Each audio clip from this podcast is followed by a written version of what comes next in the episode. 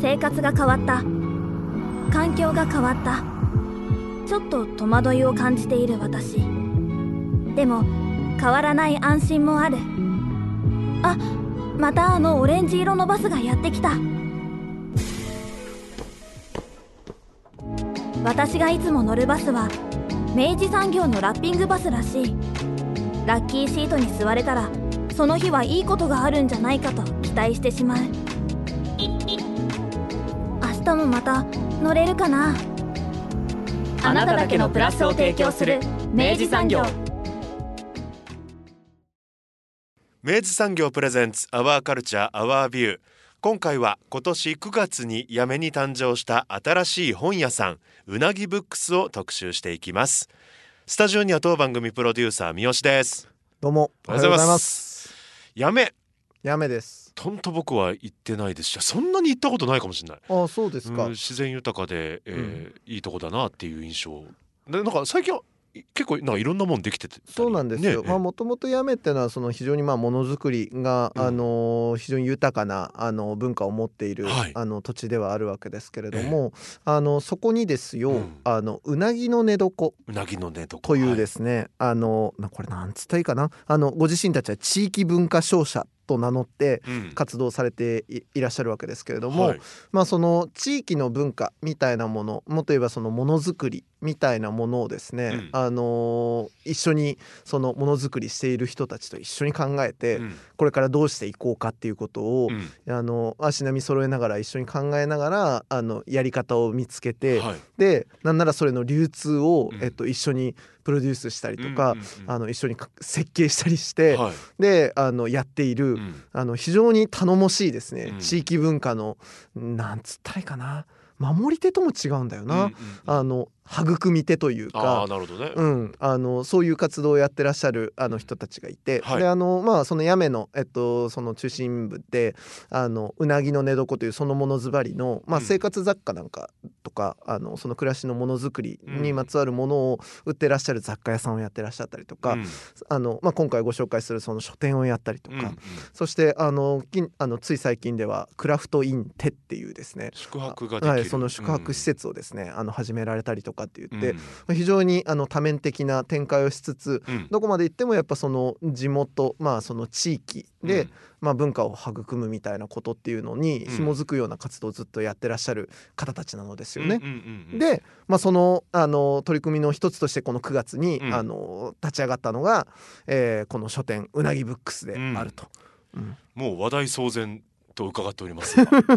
いやもうねその本当オープンする前からですね、ええ。いやうなぎうなぎがうなぎが本屋をやるぞっていうことで。まあ字面で言うと本当面白い字面になっちゃいましたけど うなぎが本屋をねざわざわしてたわけですけど、で実際やっぱりそのオープン前からそしてオープンしてから以降の、あのまあ書店員の僕あの書店の僕はあの SNS をあのはい。フォローしながら拝見してるんですけど、うん。まあ非常にやっぱりあの個性的でかつなんかやっぱ一本筋通った、うんうん。あの書店に見えるんですけれども、うん。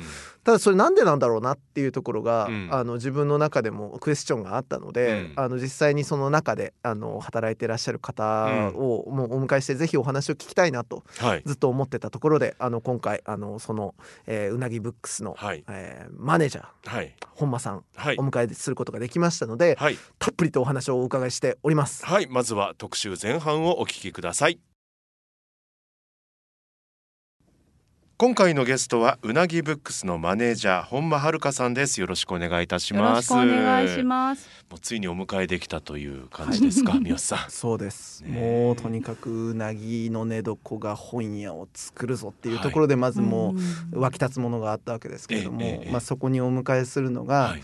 そのうなぎの寝床のですね代表の白水さんが、はい。あすごいつわものをお迎えできたんだよっていうことをですね、うん。あの前々からお聞きしていたそれがまさしくその本間さんなわけですけど、はい。そりゃあいかにということでずっと気になって あのツイッターなんかもずっとフォローしてたわけですけれども 今回ついに実物をお迎えすることができたと。実物を、はい、存在したんですね実物が、はい、はい、そうなんですよ。あのえ本本屋さん？はい、本屋さん。ですよね。はい、えーオープンされたのが今年の？えっと今年の9月17日17か。17日にオープンしています。じゃあまだオープンされて。9月17日にオープンしようと思ったんですけど、はい。台風であそうか。そう直撃してですね。台風直撃でオープンできず、ええ実際にオープンしたのは18日。翌日に。はい、はい翌日でした。まあみんなから持ってるねって言われましたあれは持ってましたね。そんな本間さんなんですけどえこれまではどういったこう活動と申しますあかこれまでは普通に普通にっていうかチェーン書店で働いていて、チェーン書店で働いていた時にあのー会社の反対を押し切ってはい。一人で SNS をやってたんですけど、はい。まあそこからなんかこうあれよあれよという間にちょっといろんなところからお声掛けいただいたり、褒めていただいたりすることが増えて、はい。なんか一部でカリスマ書店員とか呼ばれるようになって、えええ今ここにいるという感じえです。はあえやっぱ昔からその本というものに興味がおありだったんですか？あそうですね、はい。本は小さい時からずっと好きなのでうん。うちの両親が結構本を読む人で父は父で小説とかを読みうん。母は母で漫画を読みっていう家庭ではい。育ち、まあ、どっちも本棚があったんですけど、はいはい。その本棚の本を、まあ、自由に読んでいい感じだったんですよ。うん。そのお前にはまだ早いとか言われたこともなく、なのでなんかこう小さい時からいろいろ今今まあ、まあ、ちょっと早いような今でいうところの、うんうん年齢のことは関係なうんくいろいろ読んでいたのでそれで自然と好きになったのかなと、もう自然に書籍類が身の回りにあったんですね。そうそうですね。うーん。じゃあまあ例えば漫画読みたくなったらお母様の棚をちょっと見てみたりとか。はたまた活字読みたくなったらお父様の棚見てみたりそうとかですね。へえそういう環境でやっぱいいですね。うん。手元にね、うん。すぐあるっていうのは大事なことですうね、ん。うん。しかもなんかね制限がなかったっていうのがまたいいですね。そうですね、うん。何もなくて多分もしかしたらなんかその年齢にしてはこうまだ知らなくてもいい世界をこうその書籍から知ったりとかもあったと思うんですけどそうですね。そこからもじゃあご自身でもやっぱその本を買うようになっていったわけですね。はい、本を買うようになっていきましたその時ってまあ最初どういったもの買ってたんですか？あ、もう最初はリボンです。リボン？はいはいはいはい。毎週毎月リボン買ってます。へえそうなんですね。えそこからこうカリスマ書店員と呼ばれるにどのような経緯があったのかなってすごい興味があるんですけど。そうね。勉強勉強とかって？大した経緯はない。本人おっしゃいますけどい ご本人は。いやなんかもっとね山あり谷あり紆余曲折あって書店員とかやってたらかっこいいんですけどいやもう全然そんなことなくてえ子供を産んでしばらく専業主婦をずっとしていて、はい。でまあ子供ある程度手が離れて一番下の子が小学校入学したタイミングで、はい。じゃあ私働きに出てみようかなって言った時に、はい。何やろうかなでも、まあ、私佐賀なんですけど、はレジ打ちとか、はい。そういうお仕事しかないというか。あ求人をちょっと見求てみるとね。人をちょっと見てみはいると、でその中で自分が一番興味を持ってやれそうなことって本屋だなってうんなっはいたので、まあ、本当に近くの近所の本屋にはい。応募してっていう、そう。別にだからドラマチックでも何でもないんですよ。いやでもそこからドラマがどんどん生まれていくわけでしょ。っていう。かでも最初はじゃあそういうまあ一スタッフとしてうん書店に入られて、はい、でもいきなりそれこそね仕入れる本を選んだりとかもちろんしないとは思うんですよ。いやしました。した？いや。しちゃった。なんかね結構その人手不足だというのもあり、はいはい主婦だし、はい。子供いるし児童書と実用書ねって、もう振られたので、はい。そこを担当してくださいと。はい。だからもう次の日から入った次の日からもう棚を並べたり。入荷する本を選んだりっていう仕事をはいもうどんどん覚えさせられて、はさせられい。て。さいやいやでも最初からいい経験をねされてますね。恵まれた環境そうですね。すごうんいそれは恵まれた環境だったと思います。へやらざるを得なかったんで そういうことですよね。求め求められてね役職が人間を作るのだよっていうそうかもしれない。環境がね。環境がね。なるほどな、ん。でもそのお母さんやりながらその書店員をやられること、うん。何年ぐらいそのペースでやられてたんですか？えっとそれは何年ぐらい？67年かな？うん。はいそのペースでずっと。まあその期間はまあいわゆる児童書とかを主はいにご担児童当されて。書実用書から始まって、まあ、結局なんか雑誌もやるかやろうか。うん。文芸書も私やろうかみたいな感じでどんどん担当は増えていったんですけど、うんうんそのでもあのいわゆるその片木の書店員から、い。そのカリスマ書店員に じゃあカリスマ敵じゃねえのかって話ですよ。その踏み込む瞬間がやっぱ終わりだったわけでしょ、うん。それはでもやっぱり踏み込む瞬間は SNS の力が大きかったかなと思います。うん。それはあのお店のえっと、はい。その SNS であのまあ紹介したい本を自分の言葉で紹介し始めたみたいなことですか？お店はうん SNS が禁止だったので、うん勝手にアカウントを作って。何々書店の本間ですみたいな感じでやられてたあ最初はですねだから匿名だったんですよ。なるほど。そうか、はい。お店にも紐づいちゃいけない。お店にも紐づいちゃいけなかったんでね。うん。お店の売り場とかをアップしつつも、はい。お店の名前にモザイク入れたりしてたんですよ。そういうねせこい努力をめっちゃしてた。でも秒で特定されて。まあそう。ですよ。そりゃそう。なんそうなんですよね。それでまあその本のご紹介をされてた感じですか？しょ本の紹介と、うん。自分が作った売り場の紹介ですね。なるほど。うん。自分が売り場作っても、うん。やっぱりお店に来てくれる人しか見てくれないうん。確かに確かし、特に誰に褒められるわけでもなかったので、に。うん。褒めて欲しかったんですよ。とにかく。一生懸命やってますからね。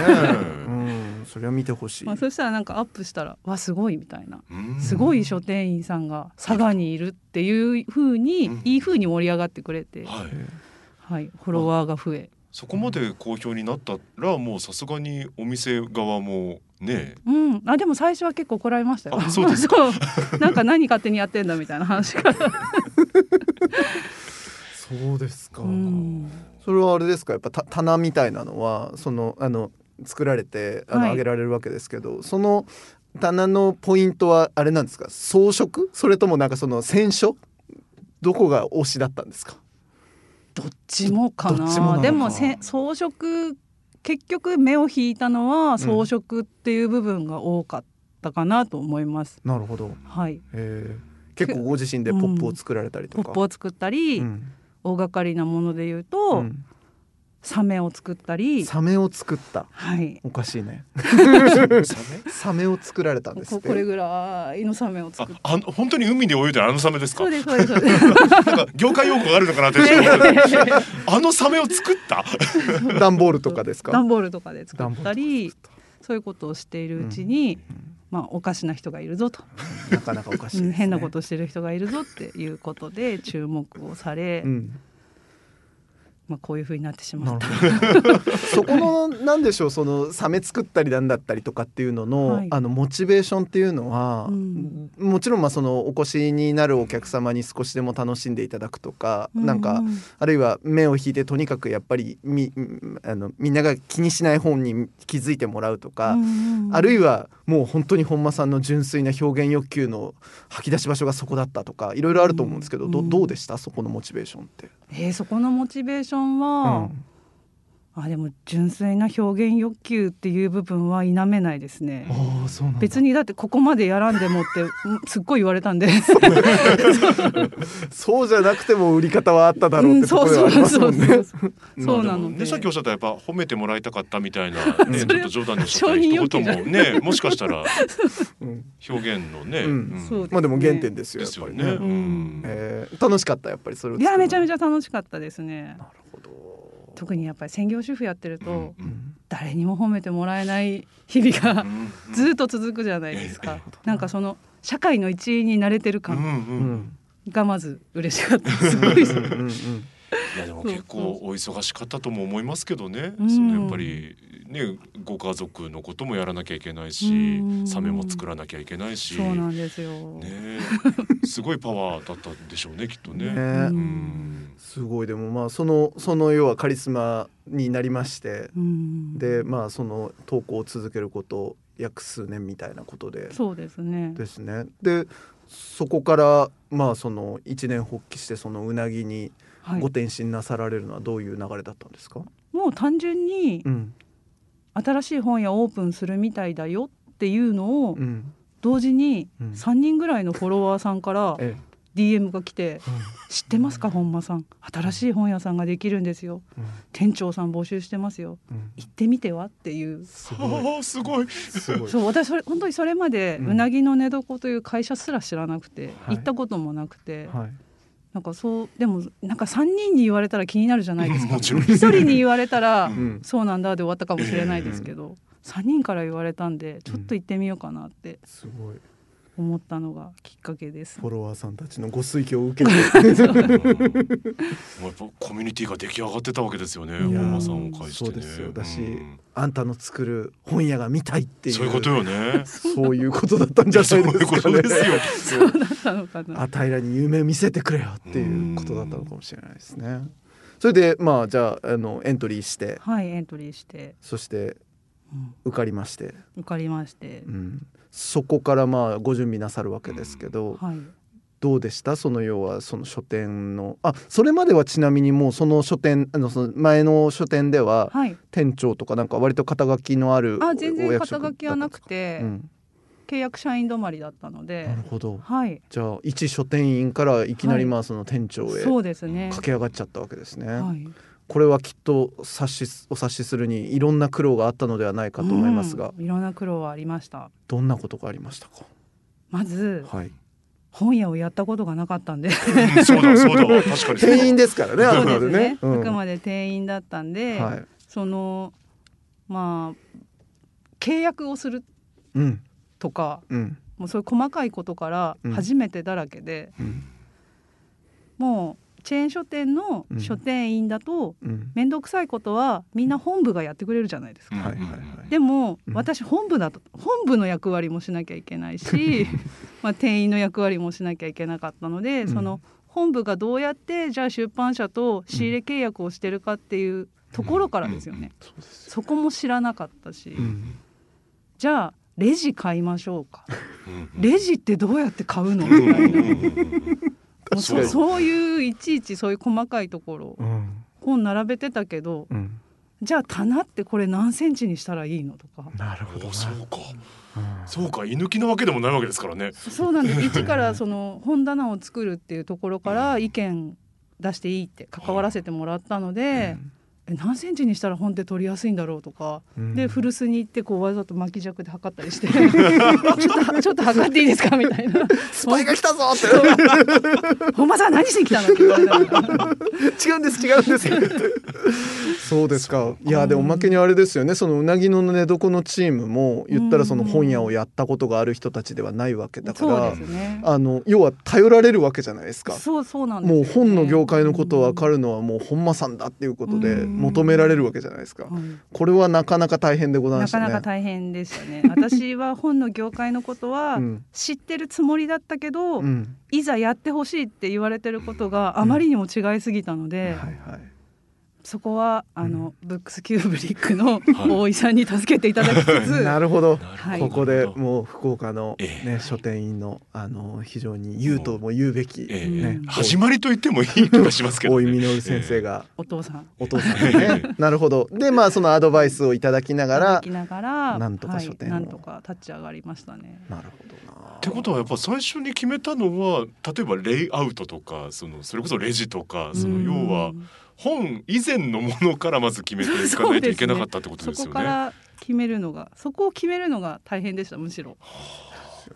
本選んでっていう作業になったら、もうああはいやりますよなったんですけど。買って知ったるね。買って知ったる。そこで初めて買って知ったるになったんですけど、うん。それまではやっぱり初めてのことばっかりだったので、そこで求められた役割っていうのはうん。どうでした、そのなんだろう？そのやめにあるべき本屋を作ってくれみたいな話なのかそれともうん。割とストレートにいや本間さんがやりたいことやってくださいだったのかどっちでした？あやめにあるべき本屋。うん。というかそのやっぱりうなぎの寝床がうん。今までうん。どういう商い形態でうん。どういう思想を持ってやっているか、うん今までやってきてうん。やめにどういうふうに還元しているのかっていううん。ことをまず共有しなきゃいけなかったので、うん。そこを無視してうん。私勝手にやりますじゃダメだったので、うん。そこはすごく考えたし、うん。なんか私自身地方でうん。本屋をやるって、もう選書の一冊から、うん。じゃあどういう本を選んでおいたら、地方にある本屋さんとしてふさわしいのかなっていうところから考えて、うんうん、そのなんか意識する部分はめちゃめちゃありましたね。だから多分本当お店のコンセプトみたいなうん、ものそうですね。をやっぱりすごい多分考えられうんただろうし、それを空間に落とし込むっていう時に、うんうんそうどうやってその空間に翻訳するかみたいな作業だったわけですよね。うんうんそうですね。実際どうでした？その要はあのまあそのコンセプトを決めてで、はい。その売り場を実際に作るってなった時に、はい。どういう本屋にしようとなさいました？最初、ん。それこそ面接の段階では、うん。うなぎの寝床という、ん。まあ、ものをうん作り手さんのものを取り扱ううん。のをなりわいにしてきたうん。人たちが本屋をやるっていうことで、うん。最初はそのものに関係する本を置くっていうコンセプトをうん。面接の段階でお話ししてもらってたんですよ。うん。で、まあ、その例えばコップを取り扱っていたらん。ガラスの本だとか、うん。コップの歴史についてとか、うん。その作り手さんにもうちょっとスポットが当たってその商品の付加価値を深く知れるようなうん。本っていうものを中心に考えていると。うん。っていうところからお話をしてもらってたんですけど、うん私が多分そこが白水さんが面白いと思ってくださったポイントだと思うんですけど、いやそれじゃダメでしょっていう話から、ね やってやりましたよ。やりましたね。面接の時点から、はい。それだけですかとおお。おお。地域文化に必要なのってうん。それだけではないと思うんですよっていうところから。生意気にも。いやーやってやりましたいいですいやだねっ。てもうその地域で育つって、うん。やっぱり都会で育つ人よりもうん。圧倒的にうん。触れ合う触れる経験何か自分の知らない世界に触れる経験ってやっぱり少ないと思うんですよどうしても。はい。私も北海道出身なんですけど、うん。北海道の田舎で育ってて都会の人が当たり前に知ってることを知らなかったとかうん。美術館なんて本当いい年して大人になってからしか行ったことがなくてそういう文化に全く触れずに育っていたけど、うん。それでも本を通していろんな世界を知ることができてた。それってすごく私の人生の中で強みになってることだったんですよ。うん。だから物について知識が深くなるのはもちろん素晴らしいことだとは思うんですけど、うん。その世界を広げる本屋にしてほしいって、世界を広げる本屋にしたいっていう思いがあったので、うん。そのものを取り扱うだけではうんじゃあ地域文化を育むっていうことには足りないんじゃないですかっていうところをうんプレゼンして、うんそしたら、まあ、白水さんが「あじゃあそれでやってみましょうよ」みたいな、うん。結構ねすぐ変わるんですよ考えが。白さんは白さんは本当にそういう。もう頭がめっちゃ柔らかい。うん。本当にそう。より良い答えがあったらそっちを選ぶって人ですでそこで面白いって、うん。そういう考え持った人が来てくれたら強いって言ってくださったんで、うん。そこからですよね。なのでうなぎの寝床のこのうなぎブックスはですよ、うん。棚の作りがユニークなのであるということをですね、うん。あの SNS なんかでもよく見るわけですけど、はいはい。これどうユニークなのかちょっとね教えていただきたいなと思ってるんですけど何をやってるんですかあれは？何をやってるんですか？まず多はい分選書の面で、はい、私たちが、うん。私と白水でうん半分ずつぐらい選んでるんですけど、はい。そのお互いがまず持ってる本であるっていうのがうん。大前提。そして他の書店と多分全く違う部分だと思うんですよえね。じゃあ並んでる本はどちらかが絶対持ってる本どちらかが絶対持っていてすげえ。自宅に並んでいるっていう。俺のし俺の書庫じゃんすか？だから私たち選書するときにうん。何一番最初にしたかって、自分ちの本棚自分ちの持ってる本はい。を全部リストアップしてはいお互い。うん。でその中からじゃあ本屋に実際に置く本どれにしますかって選んでいって、うん。ドンってお互い1,000冊ずつぐらい出したんですけど、一冊しか被ってなくて。えー すごいですうね。ん、千千分の一すごいな。かぶってたのがうんいや知りたい。逆に知りたい。えちょっと今ちょっと話それますけど、千分の一はちなみに何何だったんですか？千分の一は重鉄病原菌っていう本が被ってた。あれね。はいはいはいはい。去年かな？なぜかあれだけ被ってうんねすごい話題になりましたよね。うんあそうですか。えー、面白うんそれはまずそれが条件と。まずねそれが条件、い。うん。なぜかっていうと、うんやっぱり並んでいる本についてうん。一冊一冊ずつ説明ができないと商売として成り立たんっていうすごいな。気持ちがあったので、はい。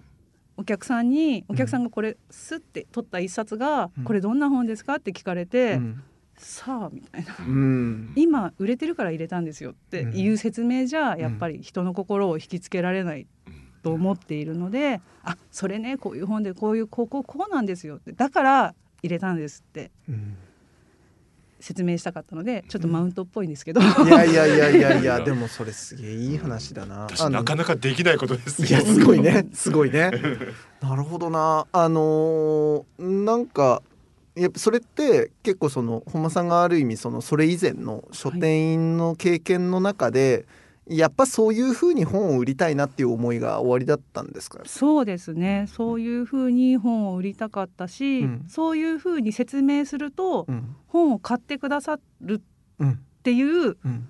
その自分の成功体験じゃないですけど、はい。その瞬間のうん。めっちゃ嬉しいんですよ。自分が説明した本が売れる。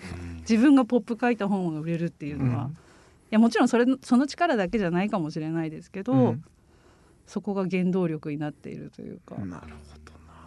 まあだからまあそれで千冊千冊の出し合いで、うんまあその選書のベースができました。はい、じゃあ今度はそれをどう並べるかですよ。そうそれをどう並べるかっていうのもうん。結構議論をしたんですけど、はい。最終的にうん。全部うち棚分類がうん。動詞で分類してるんですけどはい。「笑う」とかおお「生きる」とかうん「死ぬ」もあって。あと「耕す」とかうん「暮らす」うん。まあ、そういう動詞が今50種類ぐらいかな。並んでてええ。それに応じて本が入ってる。うん。普通に小説とか料理とかっていう風に並べるんじゃなくてそういう並べ方をしてます。でそういう並べ方ができるのもうん。内容を知ってるからできるのであって、そうだわ。そこはちょっと自信になっているというか。そうですよね。うん結構いやこれこっちとも言えるなどっちかなみたいな本ってあるじゃないですか？めちゃくちゃあるのでうんでもだからそれはうん将来的にうん今は生きるに入れてるけど、うん笑うに入れてもいいかなとか、うん。そういうのはどんどん変えていけるし、なるほどな。まあどうとでもなるという いやでも実際そうですよね、はい。その隣にある本によって全然要はその本ってねうん。顔が変わるしあのそこにあることでいきなりかか買いたくなる本になったりするじゃないですか、だからやっぱそのフレキシブルさはすごいいいな。その動詞ってのは要は読んで抱くなんか感情みたいない。もので分けるってことですか？感情もありますし、まあ、その内容にリンクしている。例えばえっとある小説があってまあ子ども食堂のお話。うん。タイトルではわからないけど、うん。子ども食堂のお話でそれを私「育む」っていう棚に入れてるんですけど、うん。それってやっぱり読んでるからうん。そこに入れられるのであって、まあでも将来的に食べるっていう方に入れるかもしれないそういうふうにやっぱりそのお客さんが今来てくださってる方も言われるんですけど自分の興味のある棚しか今まで見てなかった、うん。うん自分が食べ物の本レシピの本が欲しいって思ったらそこしか見てなかったけど、こういうふうに分類されると自分が興味がないものまでどんどん目に入ってきて、うん。こんなに本っていろんな種類あるんだって思ってもらえるし、今笑いたいなって思ったら笑うのとの棚から取れるし、うん。っていうなんかいろんな本と出会う幅が広がってるっていうふうに言われますね。確かにな。うん。意外ともう今ってうん。書店で出会い、出会うよりもうん。例えばネット上とかでうん。興味を持っていくうんことも結構多かったりすると思うんですよ、うん。書店って。そんな中うなぎブックスさんみたいなところだとまあ基本多分あの本間さんとかとお話しすること前提で ねいろいろ聞かせてもらえる前提で行くのかもしれないですけど、うん。確実に出会いがありますよねうん。本屋さんの中でね。実際あれじゃないですかいらっしゃるお客様のあの滞在時間長いんじゃないですか。滞在時間長いですね めっちゃ端から端まで見てる。いや嬉しいですね。いやめちゃめちゃ嬉しいです。うん。本当に。だからお店の人とのコミュニケーションが前提としてその店っていう場が成立するようにうんうん。デザインされてるとも言えるからなんかそれはやっぱオンラインじゃダメだなっていう感じもするし、うん。あのリアルに店を構えることの意味みたいなのがすごいみその先に見える感じがしてうん楽しみですね。ありがとうございます。頑張ります。だからまあおすすめ一冊ありますみたいな質問をしちゃうと、うん。まあ全部なんでしょうんね。そうなで。すよ。全部おすすめなんですよね。そうですよね。それってあれですか？あの割となんかあの質問返しされちゃうんですか？要はそのあのおすすめ一冊教えてくださいって例えば店員あのそのお客さんがお尋ねになったら、どういうの読みたいですかみたいなことにやっぱなるってことですか？えめちゃくちゃ聞きます。そうなんですよね。それ面白いな。うん、えーちなみに書店でよく売れる本とかってあります？よく売れる本、うん。なんか結構まんべんなく売れているので特にこれがみたいなうん。いわゆるその書店に行ったらうん。大体ベストセラーランキングみたいな、ね。今週の1位2位みたいなのがわーっとあると思うんですけど、ううんちあんまりそういう風になんか なくて。まばらにまばらにいろん全なものが部売れていますみたいな。どれもおすすめですっていうね。そうですね。すごいな。あの印象イメージとしてはやっぱりそういうランキングとかが書店にはあるので、うん。なんかそれどんな感じかなって見てああじゃあこれ買ってみようかなみたいなのがよくあるパターンなわけですよ。うん。うん。それがないうんとなると、うんそのいよいよいよ いよいよどどんなタイミングでどんな気持ちで いいきゃいいのかしらとも思うんですけど、うん。でもその社長ばらなくて逆にいいわけですもんね。そのうん。フラあフラッと言ってなんかちょっと空いてるっていう感じそうそういうことですよね。ん。そうそうなんですよ。実際のれんもありますし。のれんありますもんね。のれんくぐって空いてるってやってほしいですね。うんうんうん今日いいの入ってるよって言って。うん。そうかそういうことだな。うん。と私ね御用聞きになりたいんですよ。なるほど。あー。なるほど。本屋の。うんそれをずっと言っててうん。私御用聞きなんで何でも言ってくださいって言ってるんですけど。うーん。だから。コンシェルジェとかねコンシェルジェじゃないね。御用聞きでね、御用ね、その短さですよね。そうです。ん、この距離感。だな。なるほどな。いやこんなことあったんだけどさなんかないみたいな感じで。そうですね えーいいな、いつかな、なんか学生さんとかがさ、ちょっとあの本間さんにしたってさ、うんなんか私ちょっと先日失恋しちゃったんですよとかって言ったらめちゃくちゃいろいろいい本教えてくれそう。そういうことよね。あったんじゃないですか今までも。失恋はないですあけど なるほどな、うんいやこういうことですよ。いや強いっすね。うん、うん、ナギブックスですよ。今後なんか本間さんあの今後の野望まあもう何せよは立ち上がってまだ数ヶ月だとは思うんですけど、あのまあその御用聞きも含めてなんですけど、い、ろいろやりたいことあると思うんですけど、はい。野望的なものもしあればちょっとお聞かせい野望がただきたいですけど。ですねうん。今途中なんですけど、うん私たち全部の本なんせ説明できるのではい、全部の本にポップをつけます。バカ野郎。バカ野郎。ないでしょそんな本やないよ。それは大変だからみんなやらないんだよ でもね全部説明できるからできるんですよ。多分。見たい。やる気さえあれば。やる気さえあれば。やる気と時間がかかりますけど うわそれは見たいっすね。すごい、ね、やってるっつったらすんげえ文字が飛び込んでくるポップの文字が。うるさいみたいな。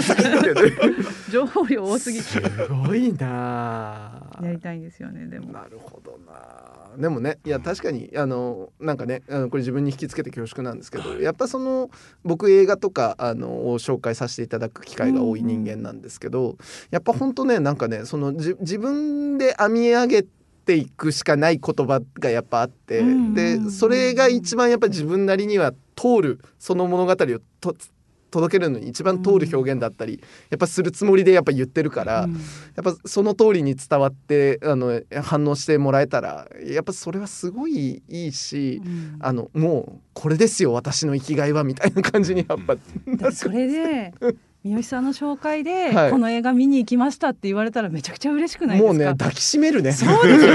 だからもうそれをねやりたいんですよ。それが生きがいなんですよ。いやーでもわかります。もう本当それはすごくわかる、ね。だしもうあのし進める側としては本気で信じてるわけじゃないですか。うん。あのこれは多分あなたの人生にうん。なんかきっといいものを届けてくれるものだっていうふうに信じて進めるしうん。ねもう頭見てくれっつって受け止めてくれっていうね。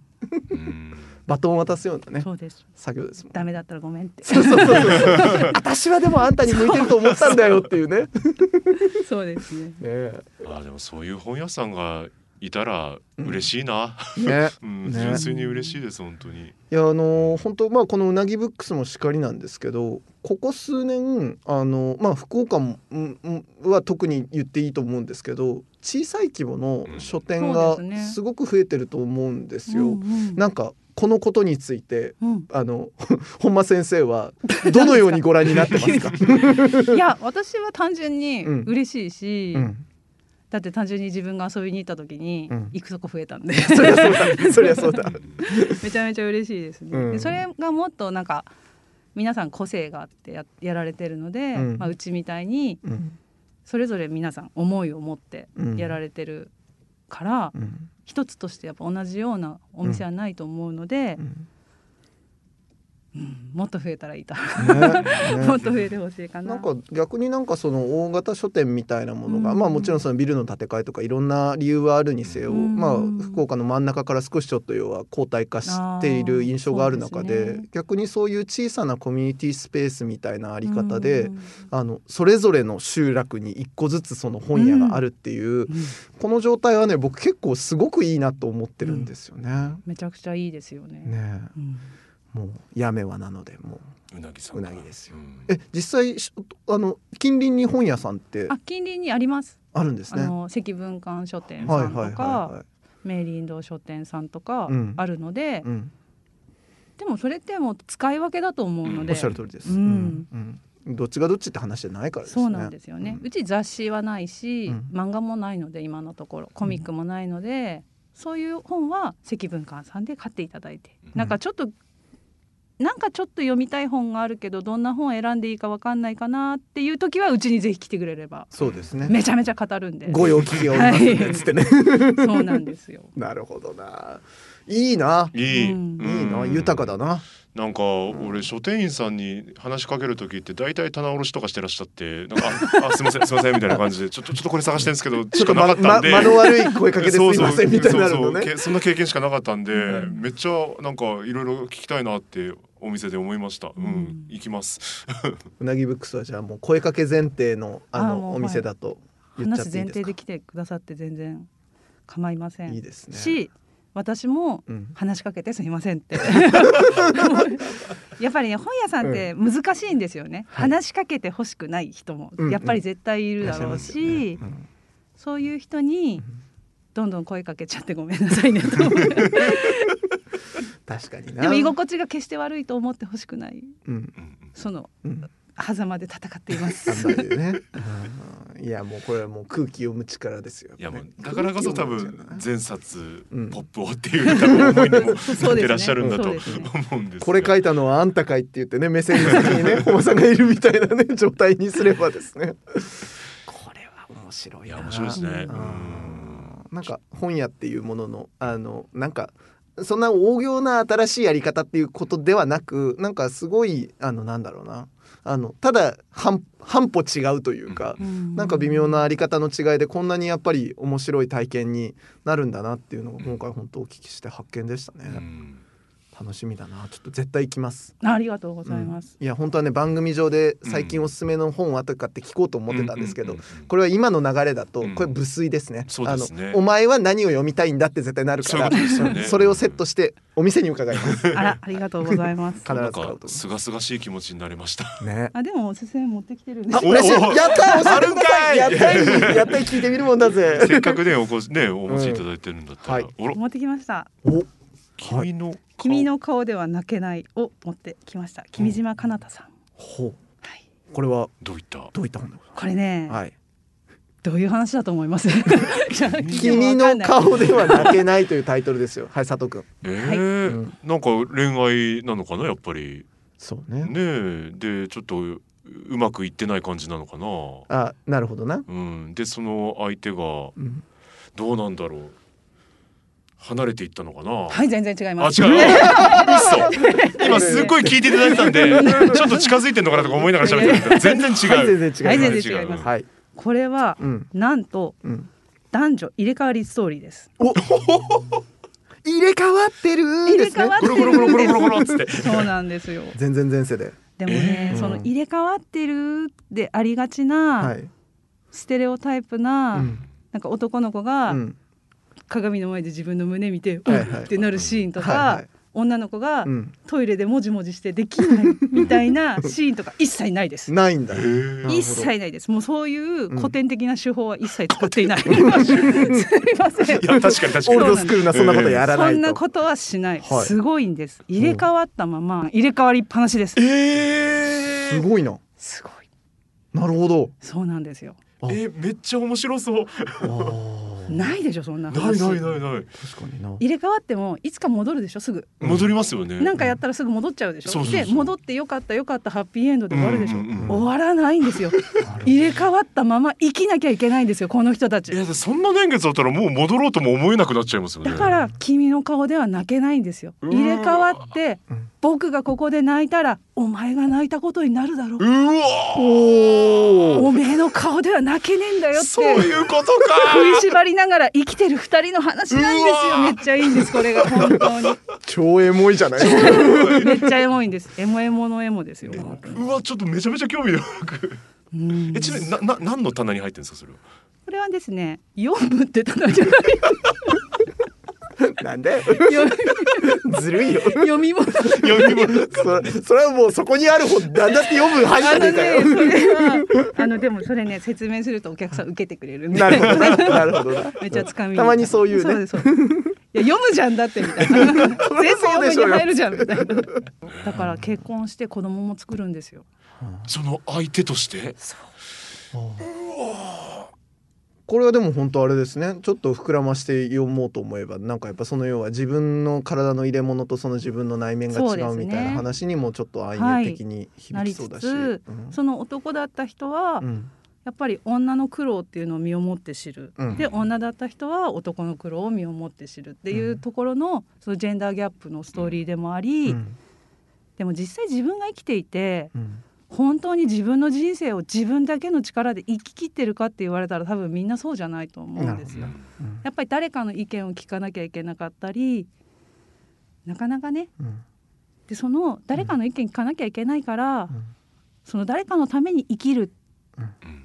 何かのために生きるっていうことがめちゃめちゃ大切に書かれてる、なるほちょっともう話して泣きそうですけど。うん思い出してこれですよ。これです。ほら。さあリスナーさん今 今時間を共有したと思いますけど。さあさあさあ君の顔では泣けないこれ。ああはったはったっつって言ってね。これは交わされるななるほど。いやでもこんな感じで全部の書籍について言っていただけると思うとね、いうんうるさいですよだから。やこれだってもう遊園地行くようなもんですよ。いや本当そうだね。本当そうだね。あのあるいは話し家さんの話聞いていくそうだよ。そうだよ、ねタンタンっつってね。はい今日ご紹介するのはねつって言って。すごい面白いいやありがとうございます。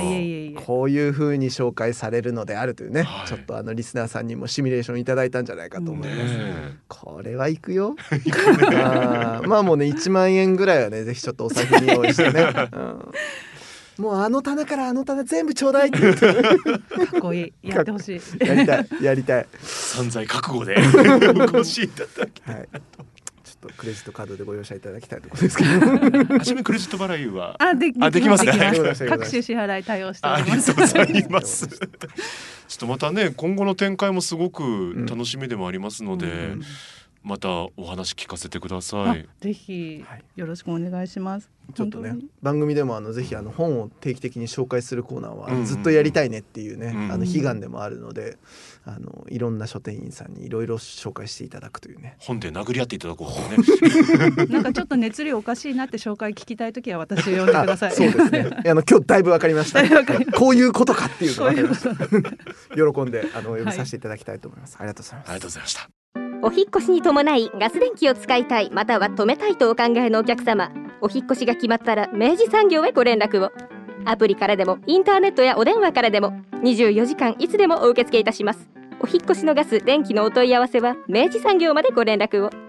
あなただけのプラスを提供する明治産業。